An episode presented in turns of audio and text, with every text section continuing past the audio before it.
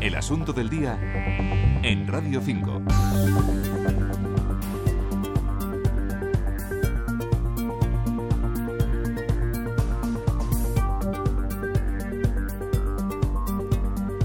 Radio 5, Radio Nacional va a trabajar, ya lo saben, toda esta semana por el Sahel. Intentamos que la sociedad sepa lo que está pasando en esta franja sur del desierto del Sahara, una alerta alimenticia ante la posibilidad de que se desate allí una hambruna debido a diversos factores. La situación es preocupante en varios países, en Mauritania, Mali, Níger, Senegal, Gambia, Chad y en Burkina Faso. Hablamos de este asunto en directo ahora mismo con Teresa López Cotarelo, representante de Médicos Mundi en Burkina Faso. Teresa López, buenas, buenas tardes. Hola, buenas tardes. ¿Cómo es la situación a la que se enfrentan ahora mismo? ¿Qué puede ocurrir en los próximos meses si no se actúa ya en el Sahel? ¿Qué puede ocurrir? No, ¿qué está ocurriendo? Porque realmente la peor época es ahora mismo. Las cosechas serán a finales del año, noviembre, entonces eh, octubre, noviembre. Ahora mismo ya las cosechas del año pasado se han terminado y es el momento en que la gente realmente no tiene nada que comer. No todo el mundo, evidentemente, cambia un poco según países, según regiones, pero es la época difícil. ¿Cuáles son las necesidades médicas más inmediatas? Pues médicas, sobre todo, eh, a la atención a los niños menores de 5 años que tienen malnutrición severa, que requieren es una asistencia médica bastante especializada, bastante complicada. Son niños que están en un estado muy grave, que hay que hacerles un seguimiento, muchas veces hospitalizarles y cuesta mucho recuperarles. Ya no es cuestión de darles comida simplemente porque muchas veces han perdido el apetito, no quieren comer y, son los más delicados. Los adultos al final, pues bueno, tienen más, más resistencia, no hay más aguante, o sea que sobre todo los niños pequeños. Son los niños los más afectados con todo esta, este riesgo de hambruna inminente. Sí, sí. ¿Cómo se ha llegado a esto, a esta situación tan extrema? Porque ustedes llevan, llevan muchos meses avisando de que el riesgo era inminente y muy peligroso. Pues sí, la verdad que es lo que más frustra, ¿no? Que estas cosas se saben y se sabe que ha habido una mala cosecha, que ha habido una sequía, que va a ocurrir, pero, pero nunca hay una respuesta hasta que no está ya la crisis encima y entonces es muy difícil reaccionar. Eh, no, no hay suficientes fondos, los precios de los cereales ya están por, por las nubes, la gente no, no tiene acceso a la alimentación. Entonces, pues es una situación complicada y es verdad que siempre se acaba reaccionando tarde, porque hasta que el problema no está delante, pues no, no hay fondos, no hay dinero para los proyectos.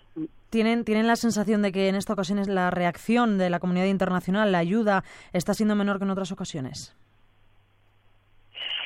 Eh, a ver, no lo sé, es verdad. Nosotros, por ejemplo, estamos funcionando con fondos de la Unión Europea y es verdad que la Unión Europea, que es lo que yo conozco, ha hecho un gran esfuerzo. Están eh, apoyando muchos países en el Sahel. Lo que pasa es que el problema también tiene un alcance muy grande. Se calcula que hay mm, en el Sahel eh, probablemente casi alrededor de un millón de niños con malnutrición severa. Entonces es mucho, o sea, pues la Unión Europea por lo menos es verdad está haciendo un gran esfuerzo, pero es que el problema es muy grande. Entonces es difícil llegar a todo y llegar a todo a tiempo, sobre todo. Mm. ¿Están notando la crisis económica? ¿Perdona? ¿Están notando ustedes la crisis económica? Muchísimo, muchísimo. La cooperación es increíble. Es, eh, es una diferencia, sobre todo las ONGs españolas que funcionábamos mucho con fondos españoles. Eh, horrible y en general en toda Europa sí sí que se nota cuesta muchísimo más conseguir conseguir financiación sí sí y además de la sequía que nos hablaba usted antes, ¿qué más factores influyen? Por ejemplo, ¿qué papel tienen los políticos de la zona o el terrorismo? A ver, pues sí, efectivamente, el terrorismo está claro que está complicando muchísimo el acceso, por ejemplo, al norte de Mali, todo Níger, eh, algunas zonas de Mauritania. Es imposible que ninguna ONG acceda allí porque, porque no, porque hay muchísimo riesgo. Bueno, el norte de Mali ahora mismo es, zona sin ley en Níger de muchísimos problemas de secuestros, incluso asesinatos, y es verdad que el terrorismo eh, hace que determinadas zonas directamente sean inaccesibles y sea prácticamente imposible prestar ninguna asistencia. ¿Qué necesita ahora mismo Médicos Mundi para actuar en el Sahel y tratar de frenar esto cuanto antes? Pues sobre todo fondos. Al final es que fondos. Lo que necesitamos es, por un lado, comprar comida o incluso dar el dinero. A veces se les da a las familias directamente el dinero, que ellos van a comprarlo al mercado. Los alimentos están, pero son carísimos y las familias no se lo pueden permitir. Entonces, por un lado, dinero o para comprar alimentos o para que ellos mismos los compren y luego dinero para la atención sanitaria de los niños eh, malnutridos, porque hay que formar enfermeros, hay que darles toda la medicación, hay que hospitalizarles muchos meses Entonces, al final es un poco, siempre las cosas se reducen al tema económico, pero es que es la realidad, que, responder y más de manera urgente, pues tiene muchos costes. Tal y como están ahora ustedes, ¿hasta cuándo podrían aguantar si, no, si la comunidad internacional no reacciona? Pues no es hasta cuándo, es uh, cuánto es el alcance de lo que podemos hacer. Nosotros con la financiación que tenemos, pues estamos eh, operando en dos distritos sanitarios, que serían como dos provincias.